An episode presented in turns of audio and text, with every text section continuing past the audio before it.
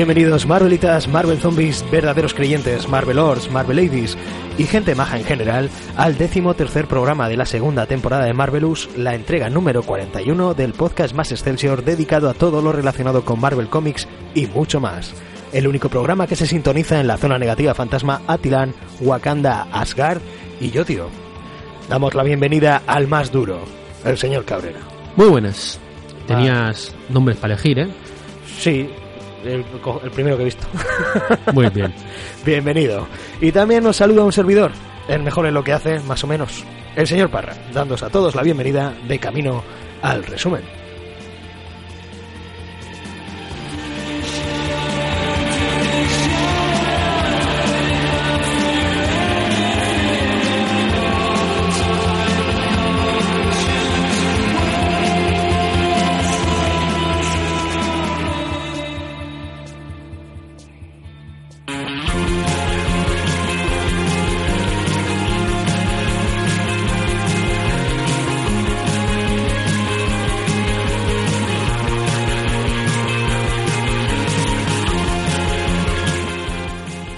En el programa de hoy hablaremos de Generaciones, los cómics que han sido publicados en España en formato tomo por Panini y que se compone de 10 historias con el trasfondo del legado protagonizadas por los personajes originales como Hulk, Lobezno o el mismísimo Capitán Marvel y estos personajes que han tomado su relevo y heredado sus nombres en la mayoría de los casos como Kate Bishop, Kamala Khan o Miles Morales entre otros.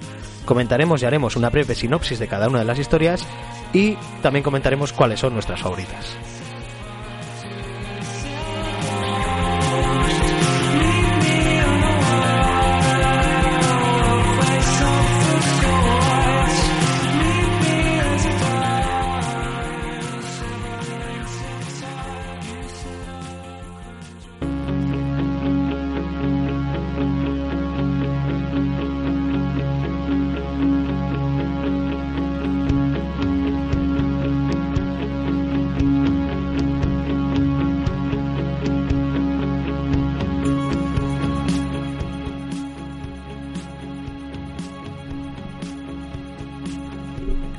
Y ahora sería el momento de hablar de los autores, pero al ser una obra tan coral, con tantos autores eh, detrás de cada una de las 10 grapas, Sí.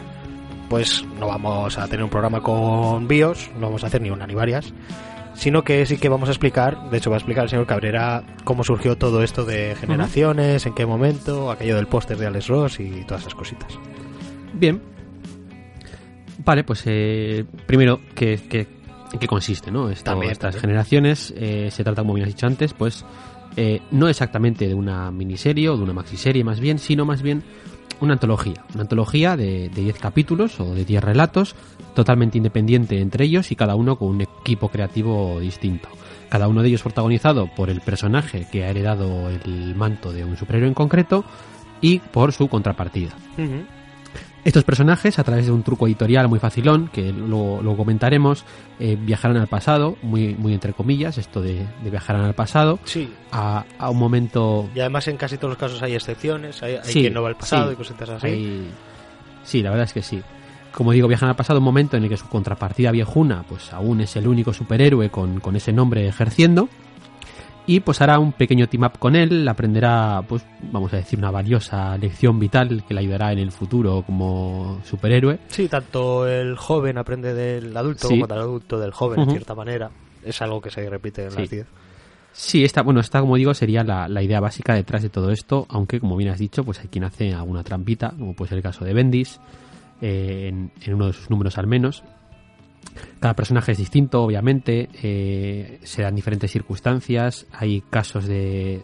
ha- Hablo de los que viajan en este caso. Digo que hay caso de, casos de personajes que son pues, nuevos, nuevos, nuevos héroes que han sido creados hace relativamente poco, como puede ser el caso de Reed Williams o, Sí, Miss Marvel. reciente. Pero también tenemos a, a veteranos que llevan ejerciendo décadas como superhéroes con un nombre, un nombre distinto, ¿no? Como puede ser el caso de Carol Danvers o Sam Wilson. Ujú. Sí, de hecho, Carol Danvers es, es curioso porque tanto ella viaja como que es viajada. Sí, sí, a, las, a ella. las dos cosas, sí. es- y es gracioso en, en el póster de, de, de Alex Ross, que la tenemos dos veces además. Sí, sí, cierto. Bien, pues vamos a pasar al, al origen de, de este proyecto.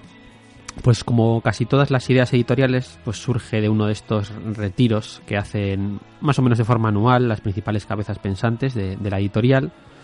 Eh, el último, en este caso, del pobre Axel Alonso, porque esto es, una iniciativa del propio Axel Alonso que junto con Legacy pretendía hacer un guiño a, los lectores veteranos sin dejar de lado a, los, a los lectores modernos y que hayan acostumbrado a, leer cómics con estos nuevos personajes. Eh, en este caso, en, esta, en, este, en este retiro, se estaban cerrando los últimos flecos del evento de Imperio Secreto. Va a ser bastante complicado eh, comentar esto sin hacer algún spoiler relativamente importante sobre, sobre Imperio, Secreto. Pero bueno, vamos, vamos a hacer esfuerzos y hablar en algunos casos un poco en clave, ¿vale? Vale. No... Para que aquellos que sí lo sepan lo pillen y los que no dicen de qué están hablando estos muchachos. Perfecto. Bien, pues como digo, estaban hablando de, del final de este, de este imperio secreto y se les, se les ocurrió la feliz idea de qué es lo que ocurriría o, qué les ocurriría más bien a otros personajes si estos también pasaran una temporadita en el punto de fuga, esta especie de, limbo raro de, de COVID. Se les ocurre que al final de Imperio Secreto tiene un momento en concreto en el que podría darles pie a, desplazar a varios de estos personajes eh, a este punto a este punto de fuga y que volviesen de forma que eh, más adelante sean capaces de, narrar eh, qué es lo que es lo que han vivido en, esta en esta antología de, generaciones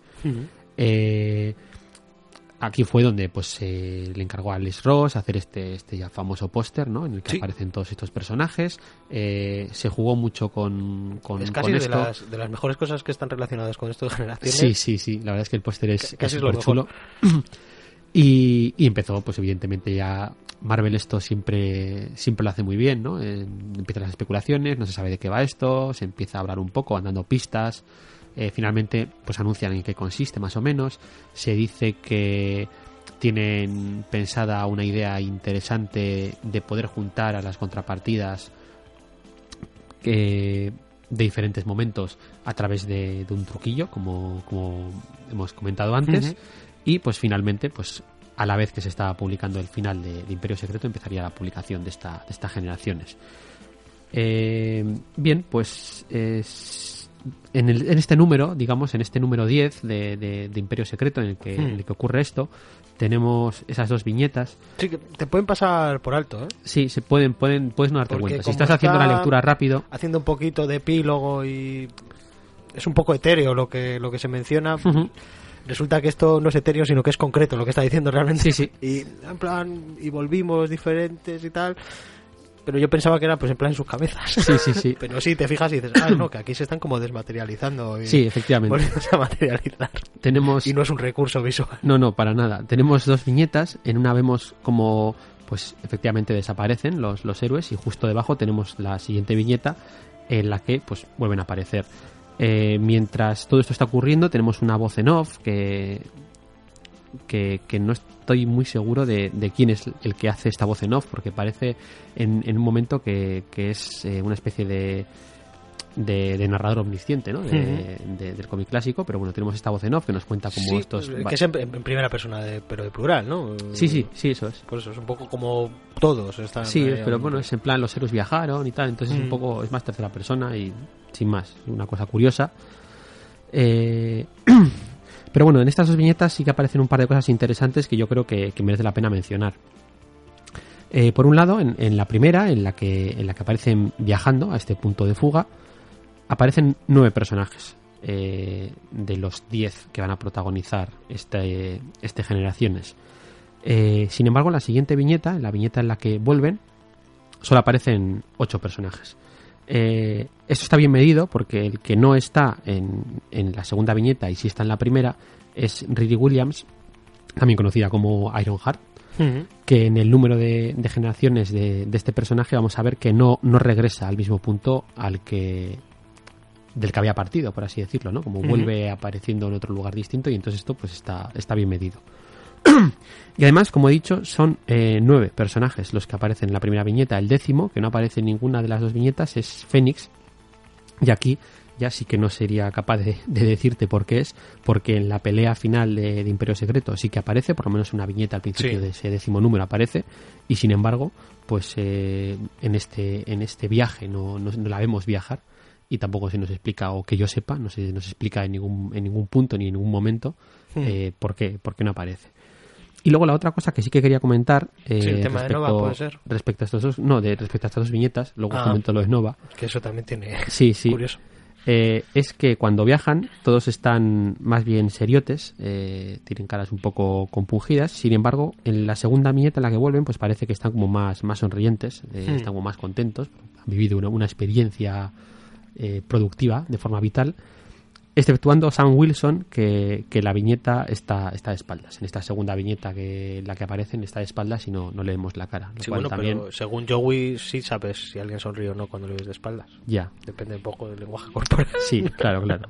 pasa que como es una imagen de cómic, pues tampoco tenemos no está, No está tan detallado como para saber si está sonriendo de espaldas. Y bien, pues respecto a lo de Nova, eh, bueno, sí que no, no, no sé si merece la pena listar los 10 personajes ahora mismo, porque como vamos a ir luego repasando cada uno de los números de, uno en uno, pues no, no tendría, no tendría sentido.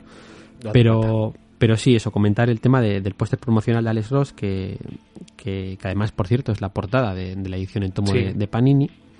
Eh, una edición muy, muy chula, queda muy chula con la, con la portada, la verdad. Pues en este póster aparecían 11 personajes en lugar, en lugar de los 10 que van a protagonizar y, sigue apareciendo en la portada, evidentemente. Sí, claro, evidentemente, al utilizar póster no, no, se va, no se va a editar. Eh, este undécimo personaje es, es el, el, pobre que no llega a tener número dentro de generaciones, que es este Nova que has dicho antes, este Sam Alexander, el jovencito Nova, que en, en el póster salía con su contrapartida clásica, que es, que es Richard Ryder. Y aquí ya sí que entraríamos un poco en el terreno de el, el terreno de la arcana práctica de la opinología, pero pero parece obvio que esto fue porque la serie regular del personaje se anunció poco de poco después de aparecer el póster y antes de que se empezase a hablar de, de la de en qué iba a consistir, que sería sería cancelada en el número 7. Entonces, probablemente dijeron que en, un primer, unas primeras instancias igual sí que estuvo programado este número de, de, Nova, pero pero no, no, no llegó no llegó a materializarse. Y luego, pues por último, comentar ya que los 10 números salieron entre agosto y septiembre del año pasado en, Estados Unidos con periodicidad eh, semanal, exceptuando eh, los dos últimos que salieron el, mismo día. Y por cuadrar un poquitín las fechas, eh, el último número de Secret Empire es de finales de agosto, así que curiosamente ya habían salido algunos números de, de, generaciones. ¿Seguro? Cuando, sí. Ah, pues pone fecha diferente en Sí, porque la fecha que suele poner es la fecha de, portada. Esto ya lo hemos ah, contado alguna vez, que son dos meses. son, dos, a Yo tenía aquí apuntado octubre y noviembre. Claro, suelen ser, suelen ser dos meses más.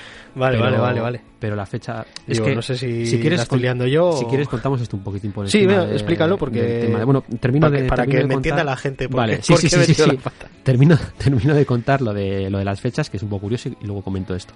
Que digo que, que los primeros números de, de generaciones eh, se publicaron sin que se llegase a publicar todavía el final de Imperio Secreto con este número 10 en el que sabíamos eh, cómo habían viajado, etcétera, etcétera, que no deja de ser curioso, que también es cierto que la mayoría de números de generaciones que luego veremos no, se nos, no, les vemos ni viajar ni, les, ni les vemos volver, simplemente vemos ese, ese momento. Vemos cuando ya han llegado y, justo cuando se van a ir.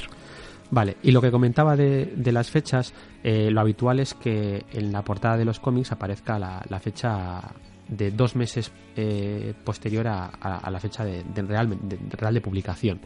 Eh, he leído en diferentes sitios el motivo por el que esto se hace. Esto es una cosa histórica y siempre se ha hecho y además muchas veces de error porque a veces no se tiene en cuenta y hay veces que alguien dice que algo se ha publicado en tal fecha o en otra. Por ejemplo, el tema es bastante conocido. al principio del tomo podéis ver que pone las fechas de salida y, y, aparece en octubre y noviembre. Sí.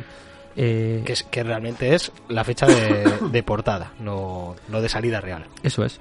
Y, y que digo que es bastante, bastante curioso, porque como digo, da, a veces a error, como el caso famoso del tema de los cuatro fantásticos, que se dice que el universo 616, el, ahora ya le han cambiado el nombre y se llama, creo que se llama universo primigenio o tierra primigenia, pero en origen se llamaba que el universo era el 616, que es el nombre que le dio eh, Alan Moore en la serie de, de Capitán Britannia. Sí y que se decía que este 616 era porque era 61-6 de, de agosto, perdón, de junio de Junio del 61, 61. porque era el número que... Y sí que es verdad que la fecha de portada me parece que es de ahí, pero, pero que no, no es realmente la fecha de publicación del primer número. Curioso. Y Alan Moore siempre dijo que él puso ese número pues porque le hacía gracia. O sea que tampoco hay que darle excesiva importancia. Entonces, entre, entre las muchas versiones por las cuales hace esto, que insisto, eh, no sé cuál día será la cierta, a mí la que más me convencía es que en el origen de los tiempos se hacía para ayudar a los, a los kiosqueros, que es donde se vendían los cómics originalmente. Igual los millennials ya no se acuerdan, pero, pero esto era así. Y para que supiesen cuándo retirar el cómic, ¿no? Entonces, pues llegaba agosto y quitaban el cómic que tenía en fecha agosto, porque ya había estado dos meses en, O sea, realmente era en, el, en el expositor. que vamos. podía ser la, la fecha de, de retirada, Sí. no de salida. Sí, pero bueno, esto es una teoría de, de- de las que yo he leído por ahí, que no sé si será la cierta o, o no. Pero sí que es verdad que eso, que una cosa es la fecha de publicación que viene en portada y otra cosa es la fecha cuando realmente se, se publica. Curioso, muy curioso.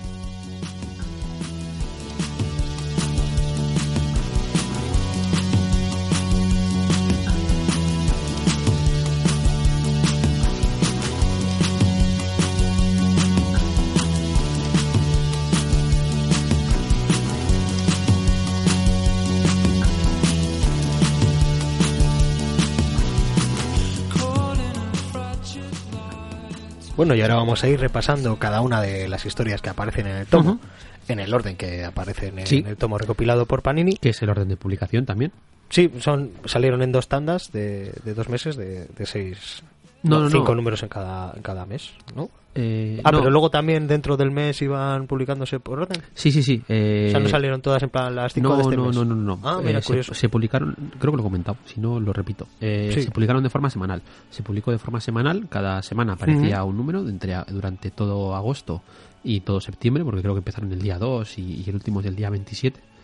Y, y el, el último día, el día 27 de, de septiembre, se publicaron las dos últimas. O sea, las dos últimas se solaparon. Es más, no solo se solaparon entre ellas, sino que salieron, aparte de esos dos números, el, el número uno del, de Legacy. O sea, Sí, no, fue- es que además el, el orden tiene, tiene bastante sentido. o Sí, sea, sí, sí. Con las primeras que empiezas y sobre todo con la que tienes que acabar, yo creo que está, está muy sí, bien. sí, sobre muy todo, bien sobre todo con ese, con ese final, sí, sí. Pues pensaba que los había ordenado aquí Panini. Que, No, que esto no, no, hasta y digo, Es "Jo, pues qué bien lo han ordenado, porque la verdad es que está así se lee muy bien y tal. Pues está muy curioso. Bueno, pues vamos a ir con la primera de las historias sin más dilación, que es la correspondiente a los Hulks. Sí. Este, y en Editions Totally Awesome Hulk and Banner Hulk, eh, The Strongest se tituló allá, aquí lo han traducido como el, el más duro, que habían traducido como el más fuerte, no sé, si o curioso. Eh, bueno, enseguida ve- Sí, la veremos es que, las traducciones, la mayoría son bastante curiosas. Sí, y son complicadas porque si quieres luego ya nos vamos deteniendo en, Sí, en pues el caso de cada ser una. multireferenciales algunas Sí, y... y no sabes si es plural o es singular. Hay, hay veces que es obvio, pero hay otras veces en el que igual no es tanto, ¿no? Sobre todo en este Mm. caso, que sería The Strongest, eh, pues podría ser plural y podría ser singular. Entonces, eh, complicado de, de traducir. No, no envidio al traductor. Eh, en cualquier caso, eh, este, primer, este primer número, con guion de Greg Pak, actual guionista de, de este Hulk Amadeus Cho, eh, esto va a ser lo habitual eh, en, en toda, en toda esta antología. Eh, el guionista que se encarga del título va a ser habitualmente el que lleve al personaje en la serie, en la serie regular. En este caso, este, este Greg Pak, aparte de ser el encargado de, de la serie regular, es, es un tipo que ha estado ligado a Hulk de forma evidente, ha tenido varias etapas con este personaje y además es el responsable, entre otras cosas, de Planet Hulk, de World War Hulk o de la propia creación de- del personaje de, de Amadeus Cho. Así que de, de casta al final algo. Sí. Y respecto al dibujo tenemos a Matteo Bufagni, que es un dibujante italiano que lleva dando vueltas por Marvel desde, desde principios de esta década, eh, casi siempre haciendo arcos sueltos en, en X-Men, en la serie nueva de, de Lobezno de, de Daken, cuando, cuando Daken era el nuevo Lobezno y no, y no X-23, en Spider-Man y, y un largo etcétera. Eh, casi siempre como, como dibujante de, de reemplazo. Tiene un estilo un poco híbrido moderno clásico, bastante anguloso, eh, pero bueno, está, está, está bien. Y Mm. el color es de, de Dono Sánchez Almara. Bien, pues de qué, de qué va este, este, este primer número. Pues eh, tenemos a este Amadeus Cho, que es el, el nuevo Hulk, lo lleva siendo desde hace ya dos añitos, que aparece en medio de una, una batalla de, de corte bastante clásico entre pues Hulk contra la maquinaria bélica de, Sí, de, de Ross. Ross. Eh, de este modo, pues vamos a ver cómo, cómo este Hulk Cho interactúa primero con, con Hulk Banner y le ayuda en, en estos problemas que está teniendo. Y después con el propio Banner, que quizás sea lo más interesante de, de este cómic. Ya le, le- le vamos a ver eh, pues las diferencias entre estos dos personajes, como uno ve eh, ese poder como una maldición, mientras que el otro cree que es un don, como uno eh, se teme a sí mismo, mientras que el otro le, le admira. Y bueno, pues en este caso, quizás la lección que va a aprender Cho durante estas 32 páginas eh, va a ser que quizás no sean tan diferentes como, como él se cree que, que son. Eh, y es que en ese sentido, la diferencia entre ambos personajes eh, es más una cuestión de, de actitud. O sea, porque Banner es la inseguridad hecha persona, básicamente. Sí.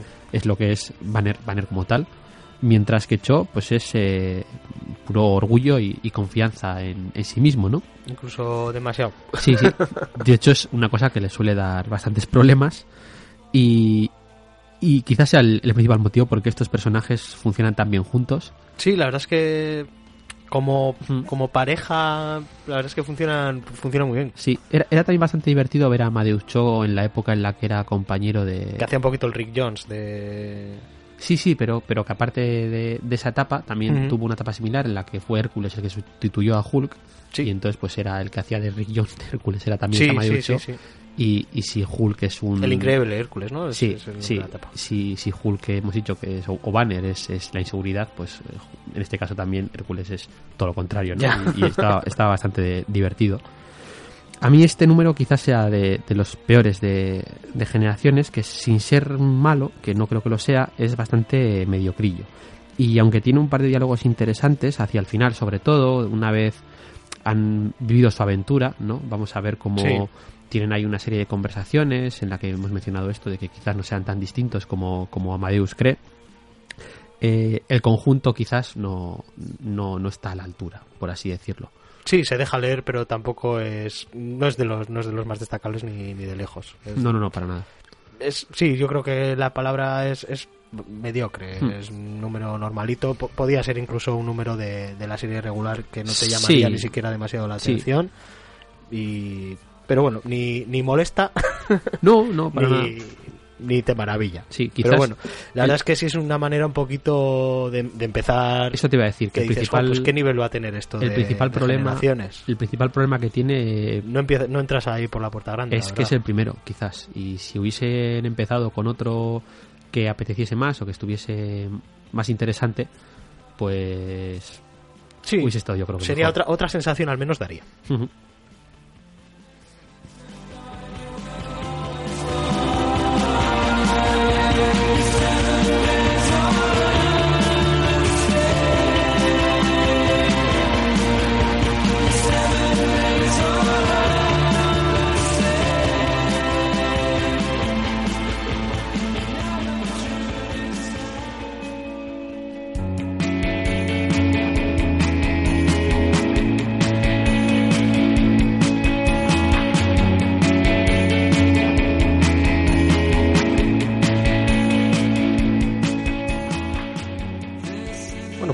Con la segunda historia.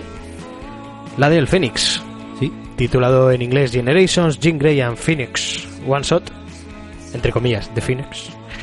Tiene como guionista a Cullen Bunn, que no es el guionista de la serie de Jean Grey en solitario que, que hay ahora, que ya hemos podido ver por aquí además. sí, pero sí que es el.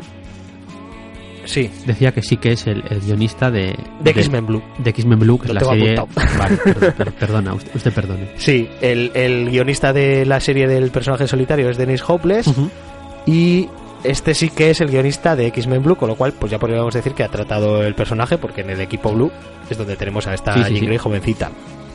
En el dibujo tenemos a RB Silva, Ujú. Rubens Bernardino da Silva, que es un dibujante que ha trabajado mucho para DC, la verdad. Sí. Y, y me parece que ha hecho un buen trabajo en este número del Fénix, sobre Sí. todo teniendo en cuenta que tenemos dos personajes que en el fondo son el mismo.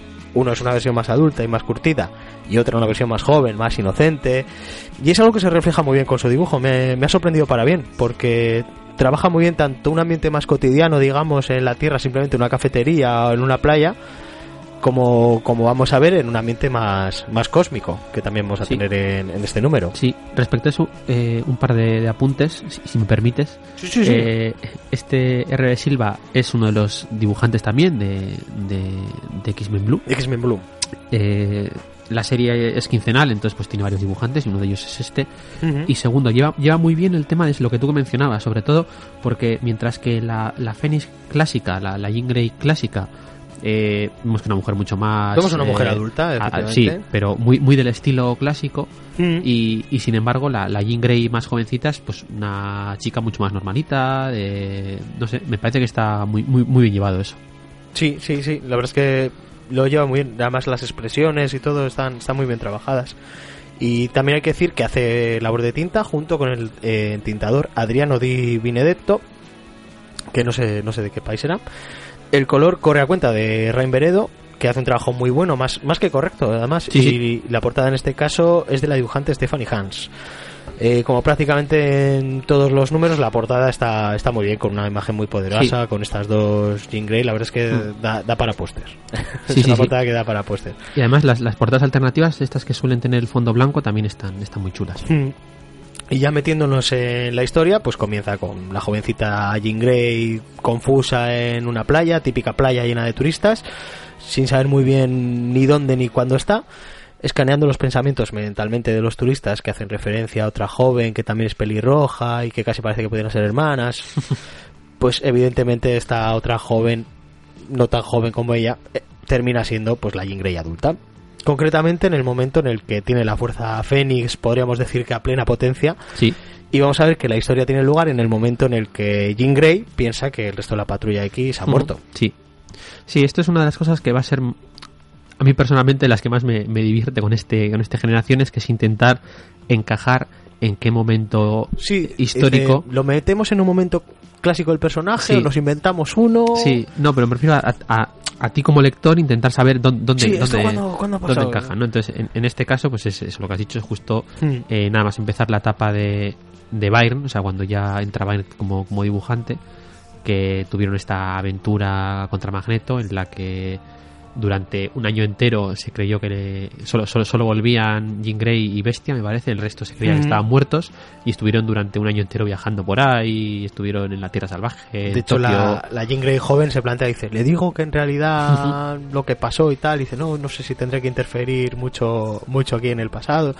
De- por eso, sin darle muchas explicaciones la una a la otra, a lo largo del número, pues sí que se, sí que deciden un poco conocerse mejor, ¿no? Entre, entre ellas, ya que la, la Jean Grey joven pues quiere saber más acerca de, de la Fuerza Fénix y cuál, cuál es la potencia que tiene y los peligros que, que puede llevar y los que ella sabe que están vinculados a, a esta Fuerza Fénix y terminarán yendo al, al espacio, a un, a un planeta que va a ser devorado por Galactus, cuyo heraldo en este momento es Terras, curiosamente. Sí. Que además me imagino que estará mirado que justo en ese momento era, era Terrax. Sí, sí. Y la Fuerza Fénix va a tener un enfrentamiento con Galactus, ahí es nada, pero va a contar con sorprendentemente pues la ayuda de esta joven Jean Grey, que va a demostrar que ella también tiene un poder propio, ¿no? Sí, sí. Y un poco hasta aquí, hasta aquí Sí. contaría y un poquito es, es, es lo que es lo que pasa en esta grapita. Tampoco vamos a alargarnos mucho la sinopsis porque Sí, sí, sí. al, al fin y al cabo es una grapa y si os lo contamos nosotros no lo, no lo compráis. Sí, no, ba- basta con decir eso, sí. Sí, sí, sí que quería comentar una cosita rápidamente, y es que me, me resulta muy interesante que jueguen con esta idea de que, al fin y al cabo, eh, se, se, se- se presupone que están viajando al pasado, ¿no? Entonces, con lo que van a Hmm. jugar es, teniendo en cuenta que Jean Grey, la Jean Grey clásica, está muerta, Mm. eh, sí debería hablar o no debería hablar, que debería contar, que debería no contar, entonces se va a jugar siempre con esto y, y lo hace de una forma bastante bastante inteligente, sobre todo teniendo en cuenta en este caso concreto porque en el resto eh, son dos personajes distintos, sin embargo aquí es el mismo personaje, Sí. es, es, es su versión joven, entonces eh, le da le da otro otro Y juego, también ¿no? una cosa muy curiosa es que eh, tenemos aquí un momento de- del futuro pasado, ¿no? Sí. Porque eh, la Jean Grey jovencita en realidad viene del pasado Sí, al sí. presente pero ahora viaja Sí, a otro es- pasado Es, un poco loco. más cercano en el que ella es un poquito más mayor, pero ella realmente para esa otra Jean Grey viene del futuro, aunque sea más joven. Que- que creo que se lo medio explica un poco y, dicen, vamos a dejarlo así. Sí, vamos a dejarlo tranquilo. Nada, pero la verdad es que esta es de las de la pondría de la, de la mitad de la tabla para arriba esta, esta historia. Mira si simplemente con cambiar si hubieran cambiado el orden si hubiera salido primero la del Fénix y luego la de Hulk igual habría se habría tenido otra sensación respecto a esto de generaciones porque esta sí que sí que tiene un nivel más alto por lo menos que la de Hulk sin ser igual no, no es, no es sería de las tres mejores pero sí que tiene tiene un nivel muy bueno tanto tanto en historia como en dibujo Sí. y además cuando pasas la página y ves ahí a Galactus dices, madre mía, aquí se les ha ido un poco. El dibujo además eh, me gusta mucho este este reversible y recuerda mucho a Stuart y sobre todo en las caras. Hmm. Sí, no, tiene, tiene un dibujo así clásico pero actual, no sé, no sé cómo, cómo decirlo, pero Sí, es, es muy mo- bueno, muy mo- modernuki, sí. funciona muy bien y también pues la historia que hace Cullen Boon, pues la verdad es que está, está muy bien, que por cierto ya, ya le mencionábamos aquí en uno solo Marvelous cuando estuviste hablando de, de Harrow County, que en aquel momento a mí además no me sonaba mucho Cullen Boon y ahora le veo hasta en la sopa. ahora es- resulta que está en todo, claro. Eh, Marvel está le está metiendo cada vez más en más series al hombre. Sí. Muy bien, pues hasta aquí sería la de la del Fénix.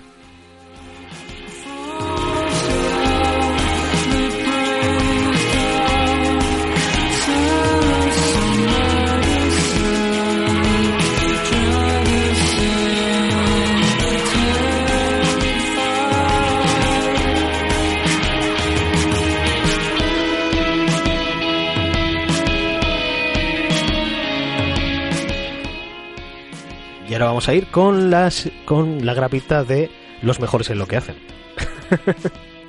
Sí, este eh, Generations All New Wolverine and Wolverine, que queda un poco así como agencia de detectives, titulado como The Best, que lo han traducido como el mejor. Este es uno de esos casos que hemos mencionado que a lo mejor tendría sentido el, el plural, ¿no? mejores. Sí, pero bueno. Bien, el guion es de Tom Taylor, que es quien lleva la batuta de, de Laura, también conocida como X23, desde que saliese su serie regular por Secret Wars. Pero bueno, este es un guionista relativamente nuevo, australiano, que entró en el mercado americano sobre todo a través de las, de las series de Dark Horse de, de- de Star Wars, antes de que Marvel se recuperase la licencia. Y lo más interesante que tiene quizás sea eh, que este buen hombre es eh, el principal responsable de, de la serie de Injustice, la que la, la pasada en el videojuego. Es, Ujú. es el guionista de la primera parte y también creo que está Ah. encargándose la segunda. O sea, es, es la que más nombre, nombre le ha dado. Respecto al dibujo, tenemos a Ramón Rosanas, que lleva ya también unos añitos en, en Marvel y cuya obra más conocida quizás sea la- las, series, las series regulares en plural de Altman de, de Nick Spencer, que duraron 6 y, y 12 números, creo, respectivamente, eh, pillando la Secret Wars de, en por medio. Entonces, eh, el color es de, de Nolan Woodward. Este no le tengo muy, muy localizado y, y no me consta además que sea el, el colorista habitual de, de Rosanas, aunque hace un trabajo bastante, bastante chulo. Sí, la verdad es que una cosa que se cumple un poquito en, en estos 10 en estas 10 historias es que no hay ningún dibujante que sea un dibujante top, pero la mayoría tiene, tiene un buen Sí. nivel. Simplemente es que no son dibujantes que sean muy conocidos. Lo que sí hay, los guionistas sí que son los, Sí. los más conocidos aquí. Y el color pues, es un poquito... Depende va y de- viene, va y de- viene, de- porque llegamos a tener por aquí a Jordi Beler en Sí, alguno sí. De, los, de los números, pero según qué historia, el color puede ser un poquito regulero. A mí, por ejemplo, este sí, sí, sí me ha gustado el color de este- de- este- este, este número. Hace cositas De muy hecho, interesantes. este número los- es, es de los que más me gustan de, todos. Bien, ¿y pues de qué va esto? Pues eh, en este caso, eh, Laura, o X23, o la nueva Lobezno, se aparece en un momento algo más indeterminado eh, que, que en otros casos, eh, aunque nos den alguna pista. Logan está en Japón y la hijastra de, de Mariko y, y Logan, Akiko, ha sido secuestrada por la mano. De modo que pues Logan obviamente se, se lanza al, al rescate.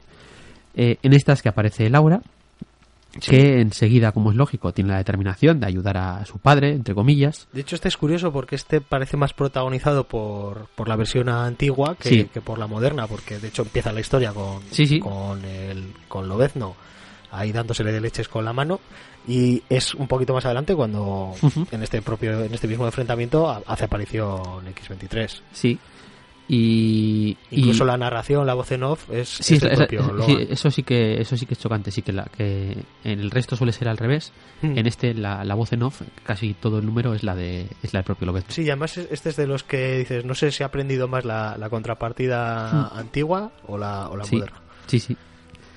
Bien, pues eh, como digo, eh, esta X23 se presta a ayudar a su padre y aunque veremos que Logan no está muy a gusto con esta situación porque no sabe quién es esta chica y sin embargo ya parece saberlo todo sobre él, sobre, sobre él, sobre Mariko, sobre Kiko, eh, veremos que entre ambos eh, pues empiezan una investigación para descubrir quién está detrás de todo esto, empiezan a interactuar entre ellos, vemos que la relación parece buena entre, entre ambos personajes. Eh, la dinámica está muy bien, sobre todo porque en este caso sí que se puede decir que son dos personajes muy similares en- entre, entre ellos. Vamos a ver cómo ambos intentan ejercer el, el rol de, de protector el, el uno del otro con Sí. graciosos resultados. Eso es bastante curioso porque ambos quieren proteger al, a su Y, contrapartida. además, y se nota que cada, cada uno admira más al otro que, Sí. que a sí mismo. Sí. Eso es muy curioso. Sí, porque vamos a ver cómo pues eh, Logan utiliza algún truquito que le hace gracia a ella, ella utiliza algún truquito que le hace gracia a él, Hmm. como el tema de dejar escapar a este ninja para luego saber dónde está con el rastro y tal. Está, está bastante bien llevado. A mí, como digo, este sí que sí que me ha gustado, sí que me ha gustado Sí, bastante. es- tiene, tiene su momento sentimental, además, que está, está muy bien. Sí, eso te iba a comentar, que hay una, hay una última página que es muy, muy, muy emotiva, de, de nivel de soltar, soltar lagrimilla, que, que yo creo que solo por esa página ya merecería la pena la lectura de, de este número. Pero es que además el, el resto también está, está muy bien. Es una aventura que... Una cosa que tiene más recurrente durante, durante todos los números, ¿no? Que, que tiene una historia cortita de, de 32 páginas, una aventurilla corta, que, que no deja de ser una excusa para centrarse en la interacción entre los dos Sí, personajes, en, ¿no? en la colaboración entre, entre el legado, entre los dos.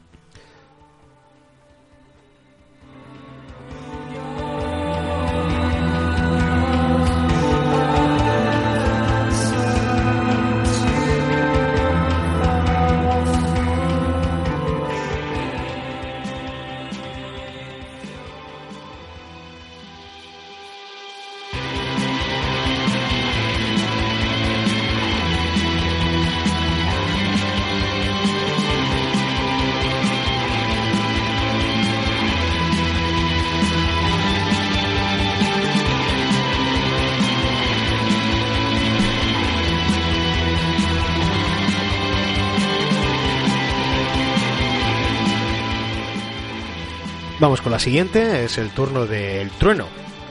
En su nombre original en inglés, Generations, The Mighty Thor and The Unworthy Thor. The Thunder. No sé, en- cuando digo en inglés digo Thor, y cuando digo en castellano digo Thor. Muy bien, me parece maravilloso.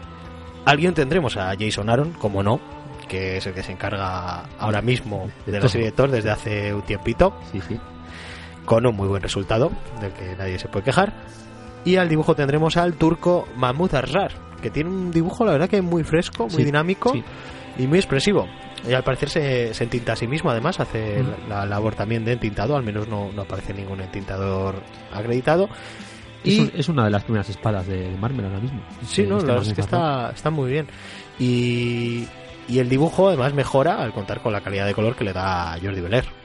Aquí tenemos a Jordi Beler, colorista que ya hemos mencionado varias veces aquí en Marvelous y en Marvelous. Sí, en todo, sí. Yo creo en casi en cada programa. Muy bien, pues como protagonistas vamos a tener a la Tora, como no, y a una y a la un eh, y a un Thor Odinson indigno, pero no por ser el Odinson del Marvel actual, sino porque es un Thor jovencito previo Sí. a ser capaz de alzar el Mjolnir. Eso es. De hecho, en esta historia también tenemos el caso de abrir la historia con el personaje viejuno, en Sí. vez de con el personaje más, más actual.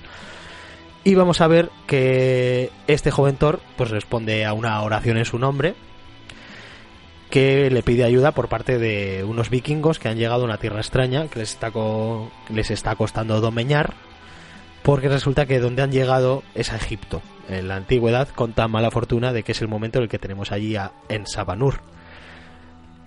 Es decir, Apocalipsis. y necesitan pues la protección de Thor en la batalla. Aquí es donde uno piensa que aquí nadie les puso una vara de medir a la hora de qué villanos podían utilizar para, para estas lapitas, ¿eh? Porque No, ya no. hemos tenido Galactus y ahora Apocalipsis. Pa- para nada.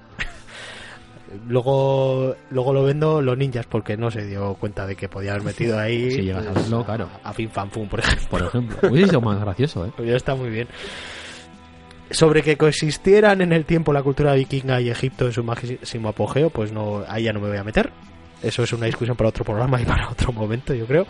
Eh, pero bueno, en el momento de empezar la batalla, pues va a aparecer, apare- va a hacer aparición Thor Jane Foster, que para sorpresa de este jovencito Thor está blandiendo el martillo Mjolnir. Algo de lo que él en ese momento todavía es incapaz. Y un poco vamos a ver como pasa en todos estos cómics, que tanto Jane Foster va a aprender algo de este joven Thor, como este joven Thor de Jane Foster. Y hasta aquí más o menos pues puedo leer. Decir que me gusta mucho que vamos a ver un Asgard muy la Asgard de Journey into Mystery, Sí, que está, está muy bien. Y también este, este guiño que hay a, a Legacy, a la grapa de Sí, Legacy. Alpha con, con Odin y Fénix, que, que te deja así un poco ojo y plático. sí. Te sigue, te sigue interesando más todo esto y a ver si... Porque esto salió antes, que este número salió antes. Sí, esto, esto era como una demo de. Sí, sí. O sea, un, Aunque aquí lo hemos leído un después. teaser de. de- de- uy, ya habías visto tú las imágenes de, Sí. de este grupo de los Vengadores de un millón de años antes de Cristo y tal. Y dices. Y, salen aquí. Sí. Y la verdad es que esta historia la pongo de la, de la media para arriba. Sí. No tampoco es una historia increíble, pero, pero está muy bien, funciona muy bien, está bien escrita, bien dibujada. ¿Qué, qué más quieres, cuerpo mío? ¿Verdad? Yo, pues eso, a ver si, si se molesta en, en retomar esto Aaron en algún momento, todo este tema de los Vengadores del pasado hace mucho. ¿Verdad? Estaría muy bien. Y, y luego decir que a mí una de las cosas que más me ha gustado de este número son precisamente los diálogos que tienen ambos ambos Thors, que, que está muy divertido, ¿no? O sea, por ejemplo, cuando... Sí, también, también tiene el humor muy, muy, bien, muy bien metido. Sí, a cuenta de que el hecho de, de- de que sea ella la que lleve el martillo y él no pueda levantarlo, que, que genera momentos realmente realmente graciosos, sobre todo pues, por, por el enfado que tiene Thor, ¿no? De, Sí.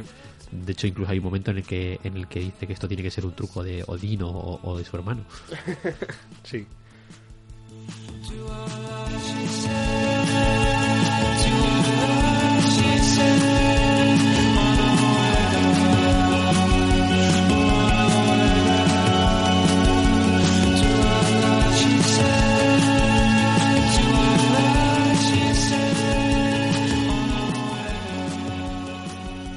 Y vuelve a ser el turno del señor Cabrera que nos va a hablar de los arqueros. Sí, pues este Generations Hawkeye and Hawkeye, aquí son todos Hawkeyes, sin, sin apelativos aparte, de Archers o los arqueros. Aquí como sí que es plural en el original, pues la lo Sí. en plural. La- tenía una S al final ahí, lo vieron claro. Bien, el, el guion es de, de Kelly Thompson. Una vez más se trata de- del actual guionista de- del personaje eh, que, que lleva llevando este personaje desde, desde hace bastante poquito. Eh, la serie la serie nueva de Ojo de Halcón eh, empezó, me parece que justo después de, de Secret Wars, si no estoy si no estoy errado. Y, y además, pues también ha sido la responsable de alguna otra cosita dentro de Marvel, como, puede ser la, el segundo volumen de A-Force, después también de, de Secret Wars, que aquí se tituló Forza V. Y por último decir que, esto no es oficial, pero en diversos mentideros eh, es la principal candidata a sustituir a, a, a Bendis en, en los guiones de la serie de, de Jessica Jones que hace cuando cuando se supo que, que Bendis iba de, de la editorial ya dijo que él era había sido el encargado de, de designar quién iba a ser la persona que le iba a sustituir. Dijo que era una mujer pero que todavía no, se- no se podía decir quién era y los principales rumores apuntan a esta a esta Kelly Thompson. Respecto al dibujo es de Stefano Rafael que es un tipo italiano que no sonará mucho, pero que es un auténtico todoterreno. Eh, empezó en el, en el fumetti italiano, pero ha trabajado no solamente para el mercado americano, sino también pues, en el mercado franco-belga, donde es dibujante, por ejemplo, de la gran mayoría de, Prometeo de, de Christoph Beck, por poner, por poner un ejemplo. En el americano, pues por poner algunos ejemplos también, estuvo en la Valiant de los 90 con X o Manowar o Time Walker o, o Eternal Warrior, en la X Factor de, de los 90 también, y es el dibujante de, de la mini de Ojo de Halcón del 2004, que, que ya hablamos de ella cuando, cuando hablamos eh, en el programa de Ojo de Halcón de, de Fracción Viaja. un poco recorrido. Sí, O sea, ya vemos que es un tipo que lleva muchos años ya dibujando. Y que, pues aunque no te suene, pues que ha estado en, no solamente en Americano, Sí, sí, en que, Italiano. que ha trabajado un montón. Lo que pasa que no es un, un artista hot, digamos. Eso es. A- a- En popularidad, pero sí en trabajo. Sí, de hecho es un dibujo que me ha gustado, que me ha gustado mucho porque los personajes son muy expresivos y tiene un par de secuencias, sobre todo de, de diálogo, de diálogo puro, que, que está muy muy bien, como esa en la hoguera, en la que Kate se prueba Sí. la máscara de Clint y, y hacen chistes y tal, que Sí, está mucho muy llevada. eh, toda la parte de, del traje. Sí. de- claro, el traje tanto clásico tanto de el de él Halcón como el de ella, sí, sí, sí. Y el de ella con los. Ah, y tú con los agujeros. Sí, ahí. sí. Esto está, está, está muy, está muy chulo. Y dice, Y- ¿qué, ¿qué pasa con este traje? Si está muy bien el que tengo yo. Y, y ahí, como digo, el, el dibujante está muy bien, porque digo que los personajes son, son muy expresivos. Mm. Entonces, bueno, pues ¿de qué, de qué va todo esto? Pues eh, estamos antes de que Clint se hiciese bueno. Recordemos que Clint en su origen pues fue, fue un poco, un poco villanillo, sí. que, que le vamos a hacer. Pero en realidad el cómic es un poco tramposo porque lo que nos cuenta es que alguien, sin saber en primer momento eh, muy bien quién ha sido, ha cogido a los asesinos más peligrosos del mundo y les ha metido en una isla para que se enfrenten entre ellos. Eh, en plan, solo puede quedar uno, ¿no? Entonces, básicamente lo que tenemos es una especie de, de, de Battle Royale un poco más light. Sí, entre todos los que disparan. Eso es. Eh, porque los personajes además no se matan, pues he dicho un poco lo de Light, porque tienen una especie de diana en el cinturón, que es a la Sí. que se tienen que disparar para, Sí, además para derrotar. la, la idea original era que no se matasen, pero, pero claro, Sí, son villanos. como hay gente maja y Es- gente es lo que que, no es tan maja en general, Sí. Y de hecho ahí viene lo, lo curioso de todo esto, lo, lo curioso y lo tramposo, ¿por qué, no, ¿por qué no decirlo? Es que los personajes que hay proceden de distintos momentos temporales. De hecho, está Sí. por ahí, está por ahí Bullseye, que pues que no debería estar en este, en este momento por ahí dando Sí, vueltas. de hecho Kate Bishop sabe quién es, pero Clint Sí. todavía no, no conoce ningún bullseye. Eh, bien, eh, como en el resto de historias, lo que decíamos, esto es una, una mera ex- excusa y, y lo realmente interesante son los diálogos entre, entre Clint y Kate mientras colaboran para descubrir quién es el que está detrás de todos estos juegos del hambre de hacendado, podríamos llamarlo. Tenemos también la aparición de otro clásico de dentro de la historia de Clint, como es el espadachín.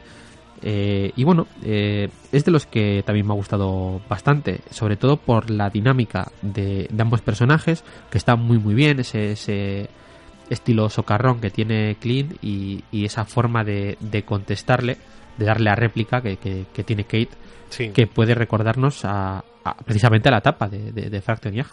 Sí, yo este son de los que me parecen más normalitos, sobre todo porque todos los 10 tiran bastante de Deus Ex Máquina, pero yo creo que este es el que más, Sí, con eh, bastante diferencia, pero sí es verdad que destaco mucho la relación entre ellos Claro, dos. pero es lo que decía, que no- no- la trama, por así decirlo, superheroica, no, no deja de ser una excusa. No, no, no, Sí. es, no es importante en, yo te diría que casi en ninguno de ellos. Lo que pasa es que aquí sí que es verdad que pues hace trampas y, y eso se nota. Pero es verdad Pero- que el, el ambiente en el que se es- desarrolla todo es, es muy curioso, es muy curioso. Sí. Y, y al final lo que decía, que lo, lo realmente interesante es la, la relación entre ambos personajes y este, este es uno de los números en los que está muy, muy bien llevada. ¿Y cómo lo han traducido en castellano? Que yo esto lo tengo leído en inglés, a Hawkes, en inglés la- se, se llama pues Alcona, en castellano ¿cómo lo han llamado ella? Cuando, está a punto de decir que ella es Hawkeye, pero en vez de Eh, decir Hawkeye, dice Hawkes, Pues que sería un poco Alcona.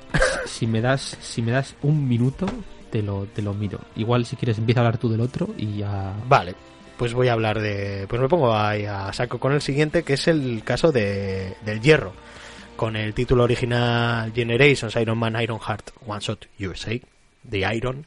Este ya es de de los que en portada tienen ya de noviembre de 2017, pero bueno, que salieron un par de meses antes. Vamos a contar en el guion con Brian Michael Bendis, que tristemente pues es una de las últimas veces que vamos a contar con él al guion en la Casa de las Ideas, y por eso suena esta música. No, la verdad es que suena esta música de casualidad. vale vale Al dibujo vamos a tener a varios dibujantes, de hecho son tres, eh, Marco Rudy, Simon Krudansky y Nico León. Y la verdad es que los tres hacen muy buen trabajo, sí aunque creo que hay que destacar especialmente el dibujo pictórico que tiene el primero de ellos, al principio del número. Y choca un poco tener en la misma grapa para tres tipos de dibujo diferentes, cuando no es en plan que uno habla del pasado, otro dibuja lo que pasa en un sueño y cosas así, que estaría como más justificado, sino que simplemente pues se van siguiendo el uno al otro. Es un poco raro, aunque hay que decir que el nivel de dibujo es muy bueno. A mí personalmente no me ha gustado mucho un detalle que tienen, que es como que quieren innovar muchísimo en la viñeta, con, con formas de viñeta muy extrañas, Sí, sobre todo al principio. pero a mí no, eso no me ha terminado de funcionar y hace la lectura un poco, un poco confusa. En la tinta, además de Simón y Nico León, que se entintan a sí mismos, tendremos a Will Slaney y Scott Cobris. Y en el caso del color, pues Marco Rudy se colorea a sí mismo y tenemos también a Dean White y Paul Munch. Juega mucho con las espirales en Sí, de hace las como viñetas. espirales y es bastante confuso. Mm. En el caso de la portada es de Scan Risu One. Madre mía, cuántos nombres, ¿eh? ¿Verdad? ¿Verdad? Sí, este es de los que tiene muchos nombrecitos. Difíciles de pronunciar además la mayoría de ellos. ¿Cuánta gente está metida en esta grapa? Que para mi gusto no es mala, pero no es de las que se pueden meter entre, entre las mejores. O sea, no es mala, pero es rara. Sí. Es muy rara, es, Sí. la, es la rara avis de, de las 10, yo diría. A mí es, esta no me, hazo- no me ha hecho mucha gracia. Pero no es más, mala, pero- Pero, sí, pero no, no pero no me ha hecho mucha gracia por, porque, o sea, si, si la anterior era tramposa, por cierto, eh, es, es ojo de halcona, lo que Ojo de halcona, sí, pero vale. queda un poco raro, no queda tan bien como en inglés, No, pero queda gracioso. porque queda cuando va a decir el nombre dice ojo de al, al halcona y luego dice halcona, sí, halcona y se queda como halcona, no ojo de Ujú. halcona. o sea, dice ojo de halcona y luego se queda solo como halcona, es una cosa Bueno, muy- que está bien adaptado. muy, muy rara. Y ya respecto al número este de, de Ventis, es que si el anterior era tramposo, este lo es todavía más. O sea, todos los números juegan con la idea de, de mandar al personaje al pasado para que se encuentre con el, el personaje del que hereda el manto y, y aprenda una lección. Y aquí directamente lo manda al futuro. Sí, Eh, además, el personaje con el que se encuentra ya sabe quién es. sí ya a, sabe eso voy, que todavía no, no me he metido con la historia. Porque en cuanto a la historia, pues eso, vamos a ver, como está diciendo el señor Cabrera, Riri Williams, en este caso, en vez de ir a un punto del pasado, pues el, del personaje del que toma el nombre, de Tony Stark, aunque ya más que Iron Man, en este caso se llama Iron Heart, Sí. no es, o sea, le- está heredado más el legado Hmm. que el nombre. Sí, pero bueno. es- Pero bueno. en- en- aún así, dentro- Aceptamos a Ironheart. Entre, entre el fandom se la sigue llamando la, la nueva Iron Man. ¿eh? O Sí. sea que- Y pues ella va a ir curiosamente a un futuro. Quiero pensar que un futuro alternativo. en una historia como muy lisérgica de Sí. parte de Brian Michael Bendis, en el que primero se encontrará con un grupo de jóvenes que claramente son los, los Vengadores de ese tiempo, cada uno inspirado en su atuendo, en su atuendo en un Vengador clásico. Y con un Tony Stark de más de 100 años, que es el hechicero supremo de ese futuro. cien- 126. en Ahí es nada. Lo, dice además. Dice, además le dice, te veo muy cascado. Dice, bueno, tengo 126 años. Ah, bueno, pues para 126 años estás bien. Bueno, pues eh, les acompañará. hasta- eh, Riri acompañará a este centenario Tony Stark a enfrentarse con una amenaza mística que no es otra que Morgan Le Fay. También tendremos la aparición de un Franklin Richards adulto, también, es que bastante curioso. Sí, Que además la primera vez que aparece recuerda poderosamente a Brad Pitt, por cierto. sí. Y sí que quería destacar que hay varios momentos cómicos en esta grapa que sí que están muy bien metidos. A mí, a mí la comicidad de aquí sí que me ha hecho bastante gracia a estos chistecitos bendis. Y hasta aquí un poquito yo creo que, Hmm. que podría leer. Pero sobre todo esa coña recurrente que está sobre eh, aquella vez que fui con el Doctor Muerte a, Sí, al reino de Camelot y tal. sí, sí. sí. está, está bastante gracioso. Está bien metida, sí. No sé Bueno, si quie- ¿Quieres decir alguna cosita? No, de- eso, que no, no- no me gusta por lo que te he dicho. No, no es que el cómic sea malo, sino que me, me no, saca. de calidad está bien me, y, me saca y un es poco gracioso. de, de lo que está contando el resto de, pero de- números. sí no parece que tenga tanto que ver con los demás aunque sí que tiene ese trasfondo de aprender el uno del otro y, Ujú. y además al final pues se ve que a Riri Williams pues en cierto modo le ha llegado tenemos un detallito con, con cierto robotito que hace que, que está muy bien también es tie- tiene su puntito de, emotividad Ujú. You Bye.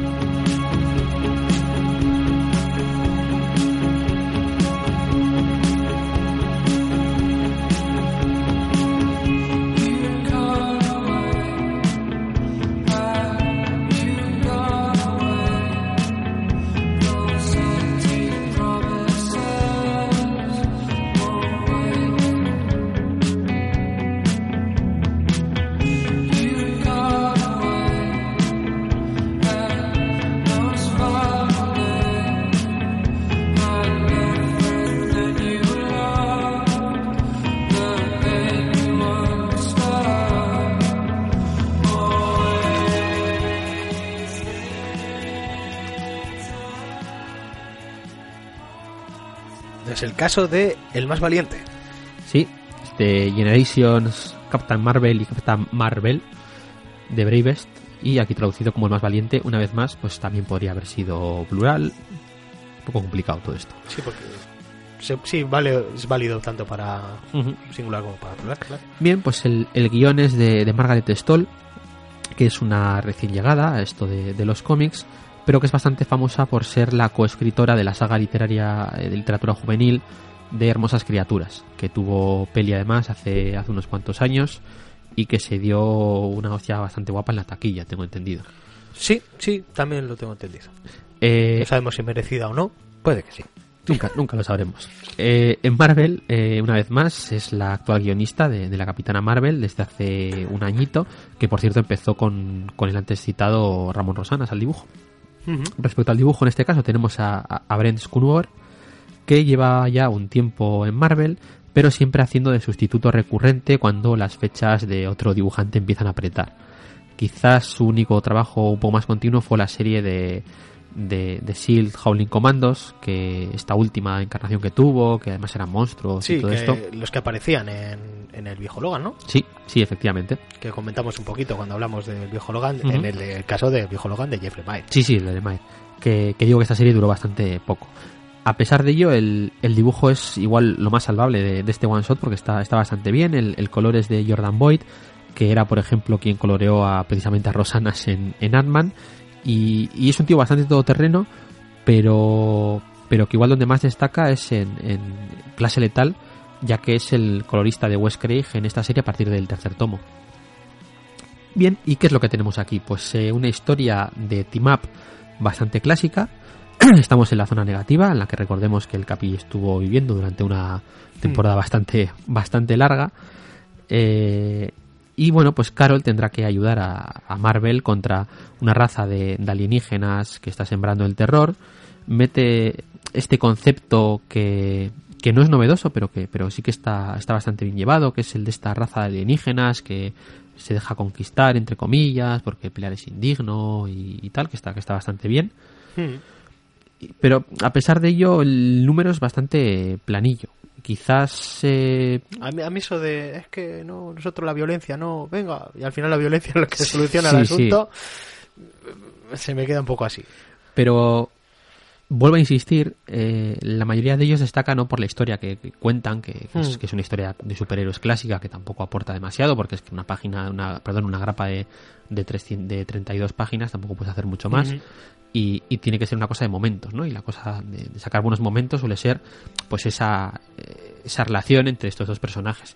Y aquí esto, pues, casi no, no lo tenemos, no, no, en, mientras que en los otros eh, siempre te llegan a transmitir algo, eh, esas Mm. conversaciones, esos diálogos entre los personajes, porque muchas veces el personaje con el que habla ya ha muerto, o, o ya no está, o ha cambiado, la relación es distinta, y entonces pues te llega a transmitir algo. Aquí, jo, teniendo en cuenta que es el Capitán Marvel, pues tenías, tenías los, los miembros para hacer, para hacer algo interesante. Sí. Y sin embargo, pues esos diálogos que hay tienen ambos personajes, eh, pues no terminan de, de transmitir, no terminan de, de emocionar. Sí, aquí además en este con, con el villano tampoco han escatimado. Sí, sí, sí, una tampoco vez han más. cogido a un Mindundi por ahí. Pero bueno, a ver si la historia está ambientada donde está ambientada. Sí, no, eh, tiene- tiene sentido. Esta era de cajón. Yo tengo que decir que esta es, eh, y lo puedo decir, es la que menos me gusta de todas. Sí, yo con- estoy con bastante- bastante diferencia y bastante además de acuerdo. con tan mala fortuna que yo esto me lo he leído en el orden que me ha dado la gana, porque soy así de, de listo. Y esta era de las que más me llamaba la atención leer, y justo pues esta es la primera que me leí. Y, y no me no me gustaba, no es, no es mala, no es mala del todo, o sea, no, se es, entiende, se es, es- lee. es intrascendente. Sí, es trascendente y bastante mediocre. De hecho, cuando me dijo Sir Cabrera, vamos a hacer The Generation, yo justo me había leído esto y digo, pues no lo sé, no lo Sí, veo. aquí- Pero luego seguí leyendo y ya dije, ah, pues sí, sí tenemos, sí da para programa, sí da Sí, para sí. programa. Pero sí, la verdad es que esta es la más flojilla. aún. O sea, si leéis esta y no os parece ni tan mala, pues el resto del nivel es bastante superior. bastante superior. Y de hecho, dices que en 32 páginas pues no da para hacer tanto, pero aquí en este mismo tomo se nos demuestra que hay gente que en 32 páginas es capaz de Sí, hacer sí, sí, sí, pero me refiero. No, lo que quería decir es que no te da muchas veces para hacer. Sí, sí, para sí. contar una aventura eh, que, que por sí misma eh, funcione, sobre todo con la narrativa, actual. Entonces tienes que jugar con, con, con el pasado, tienes que jugar Sí. con lo que el lector ya conoce de los personajes. Y ahí es donde está la clave, ahí es donde está realmente eh, el- la brillantez de, de- de los números que son buenos. Porque por Sí, sí, por sí. sí- por sí mismos tampoco, tampoco transmitirían tanto. Es decir, es, esa, esos momentos que hemos mencionado, como el del final del Obedno o, o los diálogos de, de- de Kate y, y Clint, no serían tan potentes si no conocieses lo anterior. Sí, sí, sobre todo, por ejemplo, los de Katie Clint, si no te tienes leída la etapa Mm. de Fraction, Es- están bien, pero no te llegarían tanto como si ya sabes la dinámica que tienen un poquito entre ellos dos.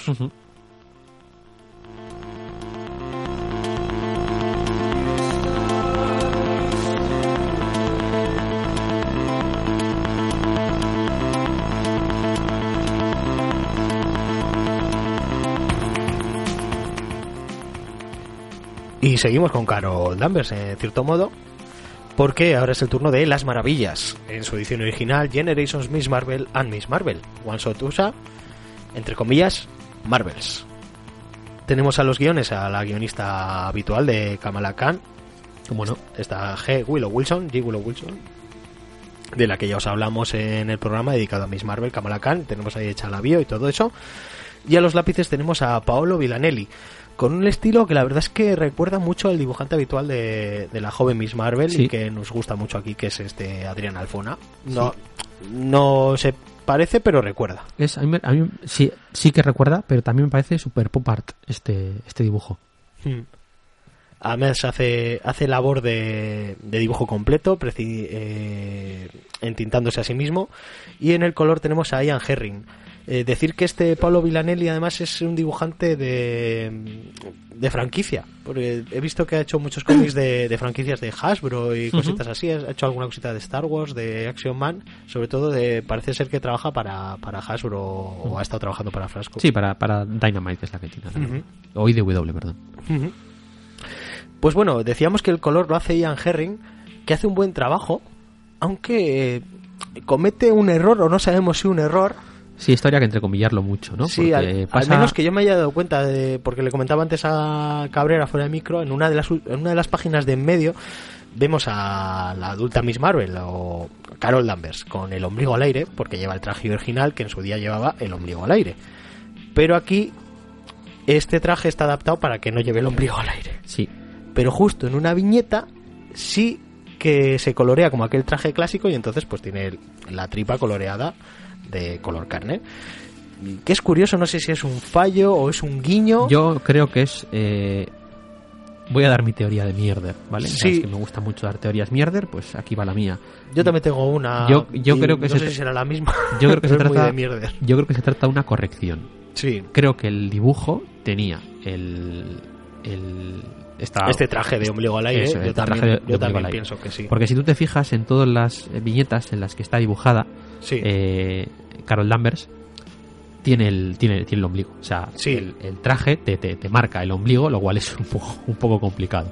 Entonces yo creo que esto lo han, lo han arreglado posteriormente con, Sí, con hombre, el color. al ser Y- un cómic así de empoderamiento femenino y tal, pues igual veían mal pues que Sí, bueno, tuviera ya, un traje que enseñara tanto. ahí ya no entramos, pero yo creo que en origen... Igual, igual va por ahí las cosas, no lo sabemos. Puede ser, pero, pero que yo creo que en origen el dibujo se hizo con el traje de, de ombligo al aire y luego se corrigió con el color. Y de hecho en la propia edición de Panini, Sí, en, en las en las portadas, Sí. en, en ambas portadas, porque tenemos, antes de que empiece la historia, tenemos dos portadas. La primera es de, de Nelson Blake y la segunda es la de la de Oliver Coipel, Ujú. que están las dos muy chulas. En ambas portadas el traje que lleva es el de el del ombligo al aire. sí. Y luego, pues y sin dentro embargo, y sin embargo, en lleva la- ese traje, pero en la edición americana hemos visto que había alguna portada eh, que había sido modificada Sí, y, y le habían quitado este la, la misma portada, Sí. con ombligo y sin ombligo la eso, hemos visto. eso es eso es o sea que yo creo que ha sido que en, en origen se dibujó así y, y luego pues se ha, se ha cambiado No, Pero dejemos de mirar al ombligo de Carol Danvers y vayamos Qué- un poquito con la historia. qué bien qué bien traído Sí. Eh, la historia, pues, la verdad es que es bastante curiosa. Kamala se encuentra de repente en una Nueva York que no es para nada millennial, una Nueva York viejuna, y por giros cómicos de la vida, podríamos pues, decir que es una vieja York vieja York, pues sí, un poquito sí. por giros cómicos de la vida terminará trabajando para J. Jonah Jameson en la editorial de una revista dedicada a las mujeres y resultará que la jefa de la editorial de la revista de- dedicada a las mujeres pues no es otra que Carol Danvers. Una Carol Danvers que evidentemente no la reconoce porque no la ha conocido aún, entre otras cosas. Como prácticamente todos los números de este Generations pues tendrán que en un momento dado hacer un esfuerzo conjunto para enfrentarse a una amenaza. En este caso se van a enfrentar a una villana que es Siar, de nombre Night Scream, que le da pie a Kamala a hacer chistes sobre villanos tipo pájaro, ya que ella en su propia serie pues ha tenido que enfrentar a villanos tipo pájaro y se tendrán que enfrentar a ella tanto desde su trabajo en la revista como con lucha física, que está, está bastante bien llevado. Y siguiendo el patrón de todas las historias, pues un poco tanto Kamala va a aprender de Carol como Carol de Kamala. Y como siempre en estos casos en los que Kamala aparece, pues vamos a tener una historia muy entrañable que los aficionados a la serie regular de Miss Marvel Kamala Khan van a poder disfrutar como si fuera una grapa más de, la propia serie. Sí, sí, O básicamente. sea, esto, esto también es una grapa que si formara parte de la serie en plan número de, de, de relleno mal dicho entre, entre una trama gorda y otra podría haber funcionado también muy bien y no, no descoloca para nada. Sí. Es que está, pues eso, al nivel de la Sí. serie de, de Miss Marvel. Ni, Sí. ni mejor ni peor. No, está, está muy bien. Es que, joder, es un personaje que además cae, cae es que te- bien. Es, solo puedes quererla. sí, sí, es, es maravilloso. Y me voy a intentar hacer spoiler gordo, pero sí que me, me parece súper inteligente lo que a la conclusión a la que se llega al final, ¿no? Con todo Sí. este tema de, de la revista, que, que esa, esa pelea que tienen entre los dos lados de, no, pues cosas de, Cosas de moda y de maquillaje. moda, de maquillaje y tal, y otro no, pero también noticias y tal. Información y, Y entonces pues tiene que llegar, científica. tiene que llegar la, la, la millennial a decir, oye, que, que se pueden hacer las dos cosas, ¿eh? O sea, que, que un poco de frivolidad de vez en cuando, pues que no, no pasa nada, pero que evidentemente lo O- otro también hay que ponerlo. Entonces, que me parece que es muy, muy inteligente. Sí, sí, no, pues, eh, es la, la lección vital que tiene un poquito Ujú. Kamala en este. Bueno, en este caso casi la, la, la da, la da ella. sí, sí, sí, también es verdad. ¿eh? Sí, este, sí, sí. este es de los que ambos aprenden de, de los dos.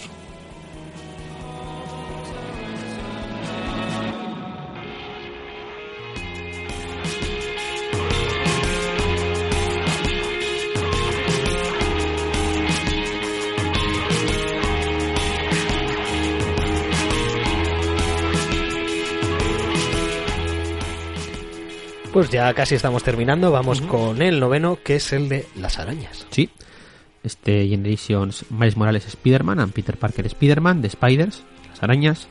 Eh, el guion es de Brian Michael Bendis. Creo que no hace falta entrar a en detalles, ¿no? De- de- ¿Le del hacemos un avión? Del guionista. Brian Michael Bendis ahora? Sí, ahora voy. Eh, pero bueno, lleva guionizando este Ultimate Spider-Man desde que, desde que entró en Marvel, hace 18 años. Es el que creó a Miles Morales y lleva dirigiendo su vida pues desde entonces. El dibujo, aquí sí nos podemos entretener un poco más, es de Ramón K. Pérez. Eh, este tío, este tío es, es un grande. Se llevó el Eisner en el 2012 con su dibujo de Jimmy Henson Steel of Sand. Eh, así es como lo ficha Marvel para sustituir a Aja al frente de, de Ojo de Halcón con Lemire, es el que se encargó de, de esta etapa. Sí, que lo comentamos en algún momento dado, cuando Sí. hablamos de Jeff Lemire. Sí, efectivamente. Que además yo metí la pata y mencioné que era Sorrentino y luego me acordé eso- y, por y- eso sí. y- y lo dije que es... Yo cuando te corrijo yo algo me acuerdo. ¿Has visto? ¿Has visto? Te te apuntas, ¿no? Entonces un tatuaje. ¿no? Con, No, con- ha- hago una marca en el cuaderno. Ah, vale, vale. Bien, pues decíamos que este es el que hacía estos dos estilos en función del, del tiempo en el que se, se desarrolla la historia. Entonces, es- es- está muy, muy bien. En este número hace un trabajo espectacular, además, emulando a, a Ditko. El color es de, de Michelle Asarakorn, que suele firmar como Misasik, que, bueno, pues es una, es una recién llegada. O sea, mm, entre los créditos solamente he encontrado un par de series, entre ellas eh, la, la de Gotham Academy, que incluso llega a dibujar ella misma un par de numeritos. No, está como adaptado a- Pero- al estilo de los años 60. Sí, es lo que te iba a decir. Lo que hace es colorear utilizando colores planos y la verdad es que le sientan muy muy bien al, al dibujo de Pérez, que lo que hace es emular precisamente también al dibujo clásico. Porque es también color tipo años 60, pero adaptado a papel actual y Ujú. impresión actual, que con lo cual funciona muy bien. Sí. Bien, pues respecto a la historia. Eh, si lo que he comentado antes, de que uno de los entretenimien- entretenimientos perdón, más interesantes que nos propone este Generaciones es intentar, intentar dilucidar en qué momento del pasado eh, de estos personajes está ambientada la historia, este es quizás en el que de forma más clara se ve en qué momento está, está esta historia ambientada, ya que Miles llega justo en medio de la saga del Planeador Maestro, o la trilogía del Planeador Maestro, que probablemente sea el momento cumbre de, la, de la, era de, de Ditko en, en Spider-Man. De hecho, llega justo el día antes de que tenga el enfrentamiento final con el Planeador Maestro, que sería. Eh, llega más o menos lo que sería mediados del, del número 31 donde Miles y Peter tienen un primer encontronazo en el que pues dialogan un poco eh, sobre Spider-Man y descubren cosas. Sí, que, cuesta, le cuesta más terminar de acercarse a Peter porque está en un momento muy huraño. Sí. Este, está en el momento Peter huraño. Es que es el momento, efectivamente, es el, es el Peter Parker de, la época Ditko y era pues el, el, Peter un poco... Un poco asocial. Sí, no le gustaba a la gente, no le gustaba prácticamente nada que luego se ponía la máscara y era cuando hacía los chistecitos, pero que cuando era Peter estaba ahí como muy un poco Sheldon sí, de la vida. Sí, era, sí, tiene un poco un poco de Asperger el hombre, ¿qué le vamos a hacer? Y después eh, Miles irá a hacer otras cosas y tendrá un segundo encontronazo con, con Peter al final de la saga que hemos mencionado, que sería eh, al final del número 33 de, de la primera serie, también sin Spider-Man eh, Pérez incluso se permite el lujo de, copiar algunas de las viñetas de, Steve Ditko, como esa en la que Peter destroza la mesa de su casa en un arrebato y aparecen de fondo las fotos de, la tía May y Ben. esas viñetas están calcadas de, este, del número 31 que hemos mencionado. Y en el segundo, cuando cuenta cómo ha sido su día, ¿no? A, Miles, este Peter Parker, pues tenemos también una, representación de la ya legendaria viñeta de Spider-Man atrapado en el masijo de hierros mientras cae el agua, que igual es, es, muy icónica, es por cierto la portada de, del segundo Omnigol de... Sí, sí, sí, sí, cierto. Y que también tiene guiño en, la película en un momento sí, sí, es, la, es que la de Spider-Man Homecoming. Sí, ya, digo que es, es la, la, saga por la que todo el mundo conoce a Izco y es donde da, da, da el foie, ¿no? En, en, en el dibujo. Sí. Y veremos que entre estos dos encontronazos con Spider-Man, eh, además eh, tendremos pues un encuentro bastante emotivo, eh, ya que pues Miles decide ir a ver otras cosas de Nueva York después de este encontronazo con el con el Peter Parker huraño. además lo que, lo que termina viendo Miles está, está sí, muy bien. eso te iba a decir, porque vamos a ver cómo pues se encuentra con, consigo mismo, ¿no? Y en el momento en el que va a conocer a, a que es su, su amigo de, de, toda la vida, ¿no? Este, este gank. Mm, y además dice que es un momento que él sabía que había pasado, porque en algún momento dado tiene que ser la primera vez que te encuentras con alguien, pero que no, no recuerdas tanto cómo había pasado, y ha podido ser testigo ahora de ello, que es una de las cosas, una de las lecciones que tienes poder haber visto ese momento. Sí. La verdad es que eh, en este tomo Bendis, para mí, nos da una de cal y una de arena, y, en mi opinión esta es la de esta es la de cal. Es uno de los... La de cal, recordemos que era la buena. sí, que yo no lo sabía cuál era la buena de cal y de arena. La cal es más cara. Claro, claro. la cal es la Bien. buena. Gracias por la aclaración. Sabes que una es mala y otra buena, pero ¿cuál es la buena? La arena, la arena es guay también. Sí, la arena está muy bien. Hace castillos y esas cosas. Bien. Decía que esta es la de cal y que para mí es uno de los dos mejores números de, de, esta serie, sobre todo para los, los fanáticos de, de la etapa clásica. Porque el poder ver desde otros ojos, por así decirlo, toda esa saga de, del, del planeador maestro y, y, ver incluso viñetas, que porque hay, hay, un par de viñetas que son muy muy por así decirlo, ¿no? Que, enseguida se reconocen como, como que son de, del propio disco. Yo creo que es el, que más hace el, este, este ejercicio de adaptarse a, sí, porque, al estilo de la época, a, la, a la época en la que visita el Sí, sí.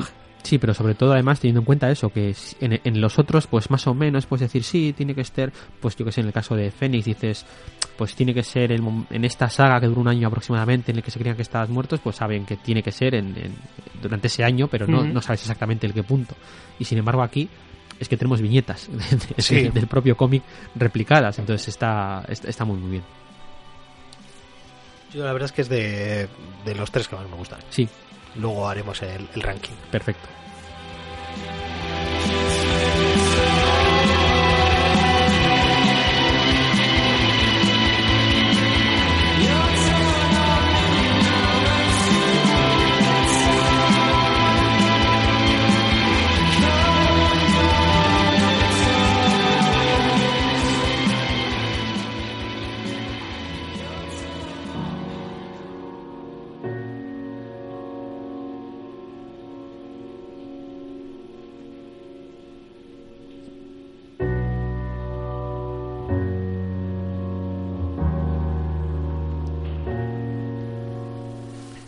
Y vamos ya con la última de las historias. Con los americanos. Americans. Eh, vamos a acabar con la que probablemente sea la, la mejor historia de recopilatorio de todas estas Generations con, Bueno, y, sin, y sin probablemente, ¿no? con los americanos. de acuerdo? Eh, no quería hacer spoiler Ah, del- vale, vale. del ranking. Eh, su título original Generation Sam Wilson Captain America Steve Rogers Captain America One Shot USA The Americas Qué bonito. tenemos al guion a Nick Spencer como no. Y al dibujo y portada tenemos a, Paul Renaud y al trabajo de color a Laura Martín. Tengo que decir que tanto historia como dibujo como color un trabajo sublime por parte de por parte de los tres. O sea es una obra sobresaliente en, en todos los aspectos. Por eso no voy a entrar en detalle de me gusta mucho está bien no está está increíble. Eh, Nick Spencer aprovecha para hacer en mi opinión una especie de postepílogo, postepílogo porque ya había un, un epílogo Yo diría que es el epílogo. pero bueno, se supone que eh, la última grapa esta de la de Omega, ¿no? Sí, pero. Pero. Pero esta, este es el, el verdadero epílogo, yo creo, a toda su etapa en Capitán América y a la propia serie evento Imperio Secreto. Sí, y es que casi te diría que.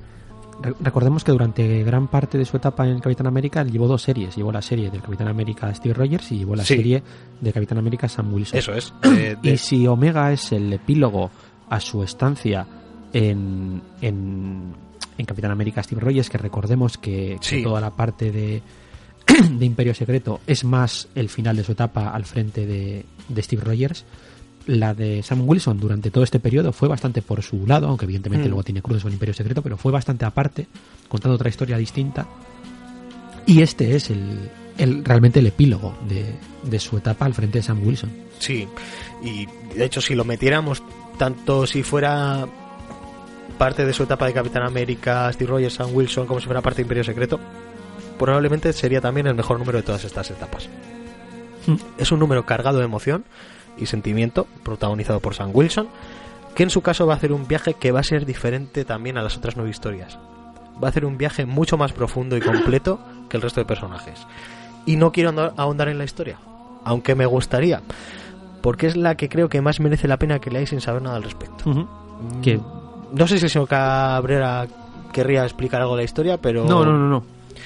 Sí que sí que voy a decir que, que el punto desde el que va a comenzar Sal Wilson su viaje va a ser el momento en el que están reclutando a, a gente en Estados Unidos, a soldados, para ir a la Segunda Guerra Mundial.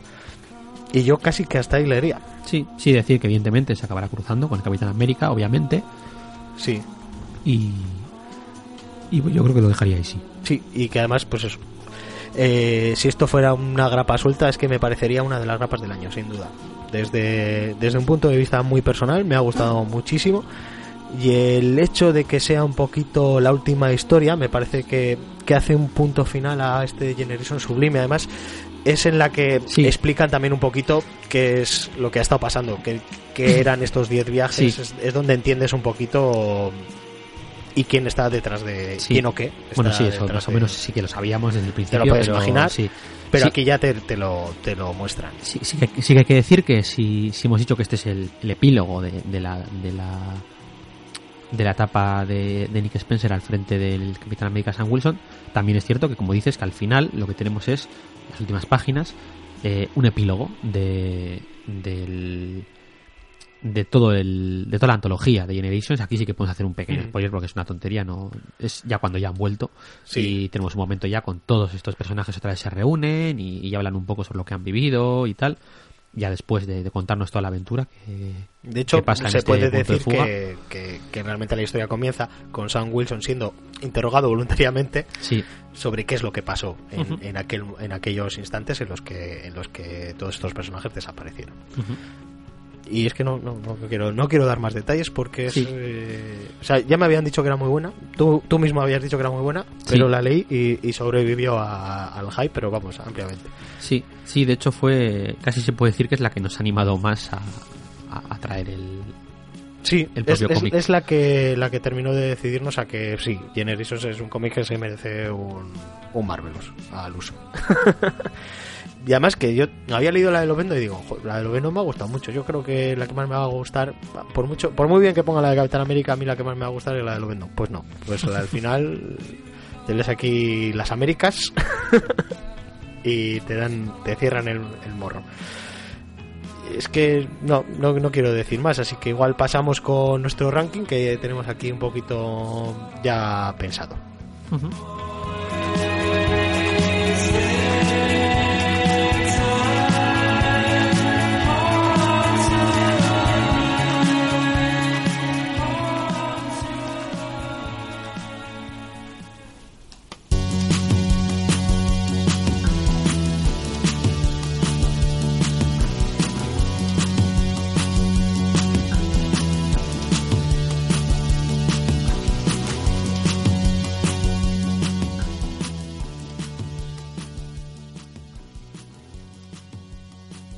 Bueno, pues vamos a ir con un ranking personal. Sí. Lo quería haber puesto en común, pero al final va a tener que ser personal. Eh, vamos a hacer eh, las tres, las tres que más nos han gustado, porque además Sí. luego es que nos sería difícil ordenarlas. Hay, hay varias que nos han gustado al mismo nivel, pero tenemos claras cuáles son las tres que más nos han gustado y, y en qué orden. Eh, Por ejemplo, en el caso del señor Cabrera, de, de tercera a primera. Bien, pues de tercera a primera. eh, yo creo que la tercera sería la de Lobezno, la segunda sería la de Spider-Man y la primera la de Capitán América, obviamente. A nivel personal, ¿eh? Sí, claro, evidentemente. Y en, el- y en mi caso, pues tengo las mismas, pero Sí. cambia un poquito el orden. Yo, a mí, yo pondría en, en el tercer puesto la de Spider-Man, aunque reconozco que tiene un trabajazo, pero a mí la de Lovendo me, me, ha, llegado me ha llegado muchísimo. Y también, pues la primera es que es indudablemente la- el caso de Capitán América. Sobre comprar este tomo o no, estas tres historias valen la pena, muchísimo. Sí, sí. El resto, hay niveles mejores y peores. Tanto el señor Cabrera como a mí nos parece que hay dos que son bastante mediocres. Luego hay eh, Clase, clase media. clase media 5 o 6 que están que están bien y sobre todo tres que, que brillan Sí. mucho. Y sobre todo, eh, si podéis, aunque no os hagáis con el tomo, leer de alguna manera la grapa de Capitán América, que alguien nos lo deje y dice, jo, no me lo voy a leer todo, pero por lo menos leeros la, la de Capitán América. Además, si habéis leído ya Imperio Secreto y esas cositas, hacedlo, no, no dejéis de hacerlo. La, la leéis en el FNAC, ahí. También, mira, pues es una, es una opción. Y además igual te la lees y dices, oye, pues me voy a leer también el resto que, que me ha intrigado. Sobre cómo nos vamos a hacer con esto, se ha editado hace, hace muy poquito, tomo de tapadura con la portada de Ale Ross, mira, que es otro de los puntos que por los que vale la pena Sí, ¿verdad? hacerse con esto. Queda- Queda raro porque, porque el lomo no, no pone nada, ¿no? Pero, Pero, está muy bien. Sí, es, sí, es sí. que el diseño. Los lomos de, de Marvel de Panini últimamente me, me encantan. Me encantan. Los de Deluxe no me, nunca me habían terminado de convencer. En los lomos me parece que. No, no me, no me terminaban. Ya. Pero ya los nuevos con Marvel en rojo arriba y, y detalles como los que están teniendo en el lomo de Thanos con las estrellitas y Ah, sí, las sí, sí. ilustraciones abajo. Está, está muy bien. También los de 100% el lomo pues quedaba un poquito sin más en la estantería, pero es que ahora los lomos quedan quedan increíbles y ya los de las Marvel héroes con ilustraciones debajo. Sí, eso está bien. El lomo del poderoso autor de Walter Simonson que Sí, en unos sí. que están Abriendo el portal. sí. Bill Rayos Beta y en el otro está, está genial. Pero bueno, ¿cuánto, ¿cuánto sale este tomito? Pues este tomito sale 25 euros. Que dices, jo, son 25 pavazos. Pero la verdad es que está muy ajustado de precio. Ten en Sí, cuenta que son 10 grapas, son- 2.50 te podrían haber costado cada una Sí, fácilmente. pero no, no, porque son dobles. O sea, no, no llega a dobles, pero son de, 30 Eso es. son de 32 páginas. Eso igual no hemos llegado a mencionar, pero no son grapas de 22, son grapas de 32 páginas. Y en total son 330 páginas de historia, más otras, no sé cuántas son de extras, pero bueno, alrededor de 350. Entonces, Sí, sí, sí. un tomo te sale bastante 350 más barato que si esto te, lo- te las hubieras comprado todo en grapa Sí. seguro y encima en un tomo majo de, de tapadura. Yo creo que la edición sobre todo está, está muy bien. Además tiene algún artículo previo, ¿no? Sí, que te explica te explica un poquito. Además de, de hecho he visto la imagen eh, que te explica de dónde viene esto, del el momento de Imperio Secreto. Sí, te viene en el propio tomo, te vienen las dos, las dos viñetas de, de Imperio Secreto, sí. que es una lectura de complementaria que viene muy bien. Sí, sí, está, está, está muy chulo. Las portadas alternativas, porque todos, todos los números tienen Sí, varias, varias, portadas varias, alternativas. además, sí, algunas incluso tienen las típicas portadas de, de conexión, las que se conectan varias. de es que es, es una iniciativa muy, muy colectable, Sí, la que hacían aquí. O sea, sabían que iban a vender, porque Sí. iba a ser un número suelto, que al final, Ujú. para otros 50 años, vale el doble. y esas cositas que hace en Estados Unidos. Desde aquí, pues ya yo creo que ya os hemos dado todos Sí. los datos necesarios para saber si es algo que a vosotros os interesa o no. Sí, el, el problema es lo que hemos mencionado, ¿no? Que, que yo creo que si hay una palabra para definirlo es igual eh, irregular. Entonces, Irregular. tiene, tiene cosas que son excelentes, eh, Sí. pero de, de- de- vamos, de, de sobresaliente, como en el caso de Capitán América, y otras que no tanto. Entonces, es una pena que, que- entiendo eh, la edición de, de Panini, pero es una pena no, no poder picar de, de las que te gustan, porque yo creo que quizás eh, lo lógico, en cierto sentido, hubiese sido sa- que saliesen las grapas en grapa individual dentro de la serie de cada uno de los personajes, obviamente, que es lo que pasa. Además que en todas- Panini apoyan mucho la grapa. Sí, ¿qué es lo que es lo que ocurre? Pues que todos los personajes que protagonizan generaciones no tienen eh, Claro. serie, serie en grapa. Eh, algunas incluso no, se- no tienen ni serie ni serie en tomo, porque me parece que la de Capitana Marvel está, me parece que está parada. Eh, entonces, pues era, era, era- era complicado. Entonces, pues, eh, ¿cómo lo haces? Pues si sacas en grapa las de grapa, pero metes en el tomo del personaje que toca la grapa de esas, pues si quieres tener todas, pues tienes que andar comprando tomos, ya es un poco Cristo. Sí, Entonces, pues, al final- Haces las dos cosas, sacas las 10 grapas y sacas el tomo. Diversificas igual demasiado. Sí, no, al final no se termina de vender mucho la grapa, no se termina de vender mucho el tomo. Entonces enti- entiendo que porque, porque Panini lo ha sacado así, Mm. Pero, Pero sí, da un poco de pena no. igual era la opción menos mala, sí. Sí, que, que igual hay gente que igual sí le interesan dos o tres historias y, y Sí. el resto no. Y dice, por esas dos o tres historias merece la pena gastarme Sí. lo que sale el tomo.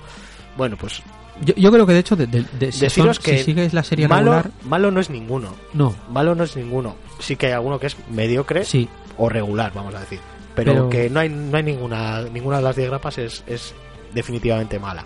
yo de los personajes que es que cada lector esté siguiendo su propia serie regular, eh, le, le daría un tiento. O sea, Sí. por lo menos a, a- a la, a la historia de ese, de ese personaje. Y si tenéis alguna manera de acercaros al tomo antes de decidiros a, a haceros con él, que os lo presten o lo que sea, y, y echarle un ojillo antes de terminar de haceros con él, o simplemente ojearlo, como dice el señor Cabrera, en el, en el NACEF, En el Nakef, que no se pueden decir, bueno, sí se podrían decir, pero no quiero decir marcas, porque no te pagan, ¿no?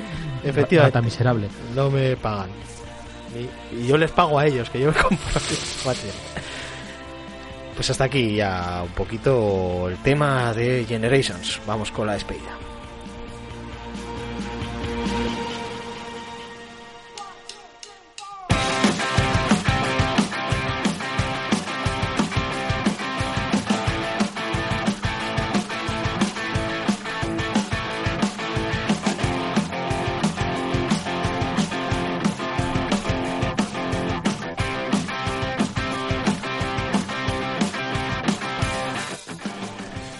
Que Marvelous es un podcast que se distribuye bajo licencia Creative Commons y que la música que utilizamos también está registrada como Creative Commons y en este caso conseguida a través de la plataforma Yamendo. En el programa de hoy habéis podido oír a los artistas por Trial y Josh Woodward. Así que si alguien quiere reproducir total o parcialmente este podcast con fines no lucrativos o algo así, puede hacerlo siempre que se nos mencione a sus creadores, el señor Cabrera y el señor Parra, o eso es lo que tengo entendido. Podéis poneros en contacto con nosotros a través de la dirección marvelouspodcast.com o redes sociales como Facebook, Twitter e incluso Instagram, que por cierto he vuelto a Instagram. ¿Así? Sí, he vuelto a poner cositas. Es que he visto que nos seguían como 50 o así y digo, "Mm, habrá que, habrá que echar aquí fotos. En fin. Eh, buscando Marvelous Podcast para enteraros de cuando hemos colgado el próximo programa o mandarnos vuestras dudas, sugerencias, un cómic que os apetezca que tratemos, etcétera. ¿Queréis que os saludemos? Me mandas un tweet y me pone, oye, salúdame el programa. Pues te saludo. No tengo ningún problema. Qué generoso eres. Gratis además, no como Nakef. Los programas están disponibles para su descarga y suscripción en la plataforma iBooks y también en iTunes. También os podéis escuchar en la emisora de Áraba, Uñaki Ratia, en la 96.5 de la FM, los sábados a las 6 y media y los miércoles a las 11.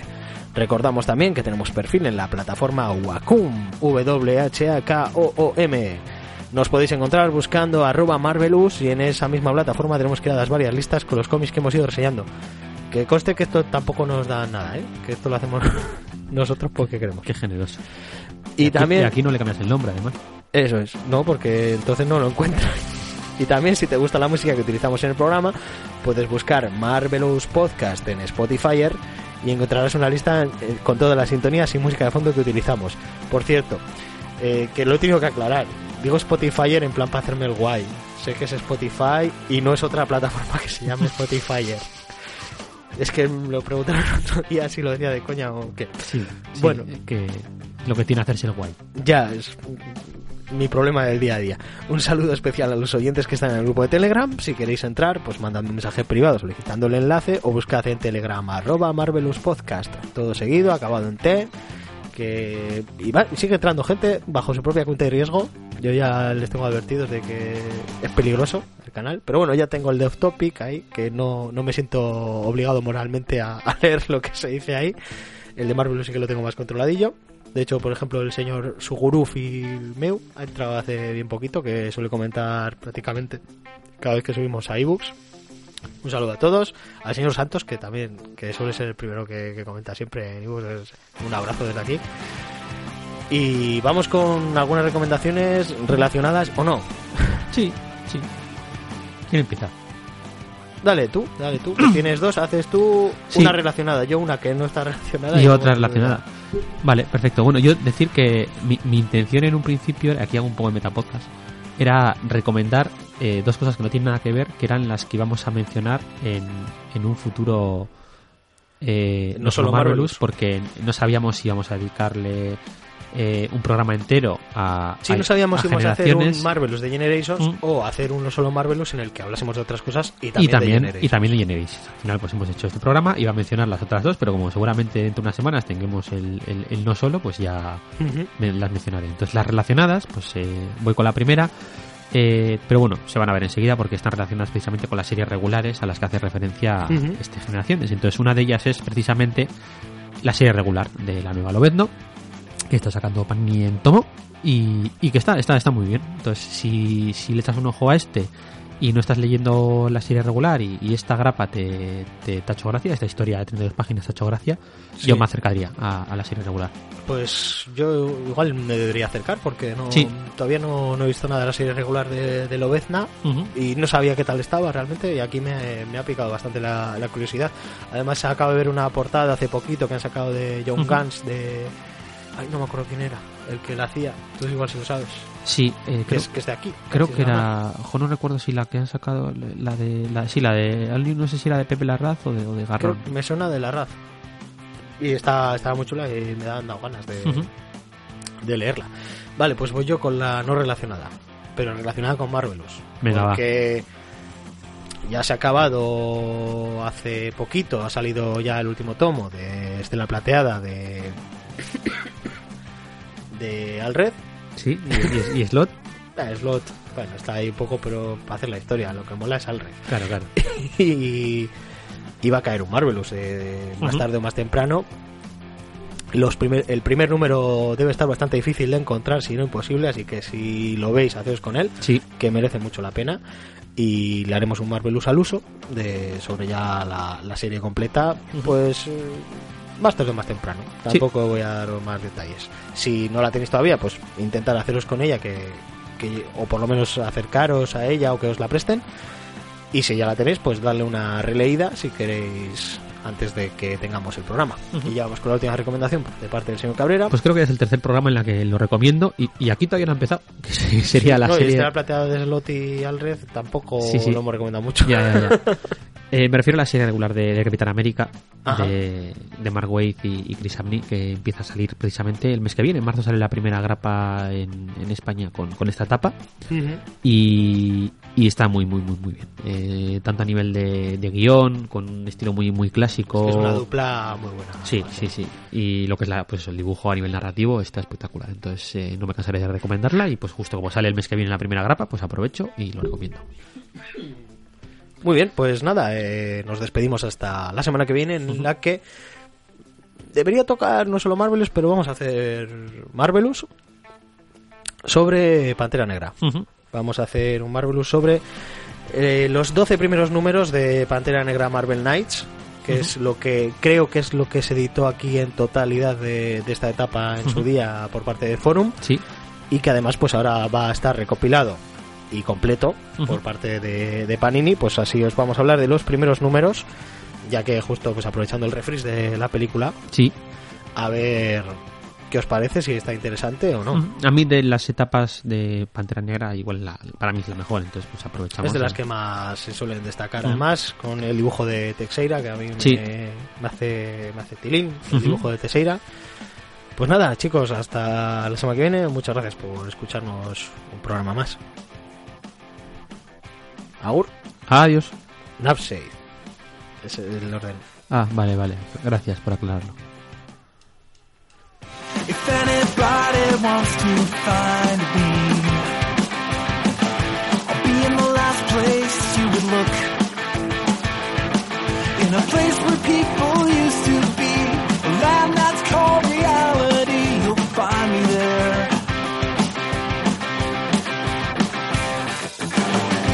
won't be catching up on Reddit.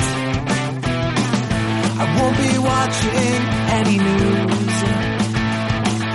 I'll let the planet spin without me, cause everything has been without me sometime. And everyone will be alright if I'm not live by satellite.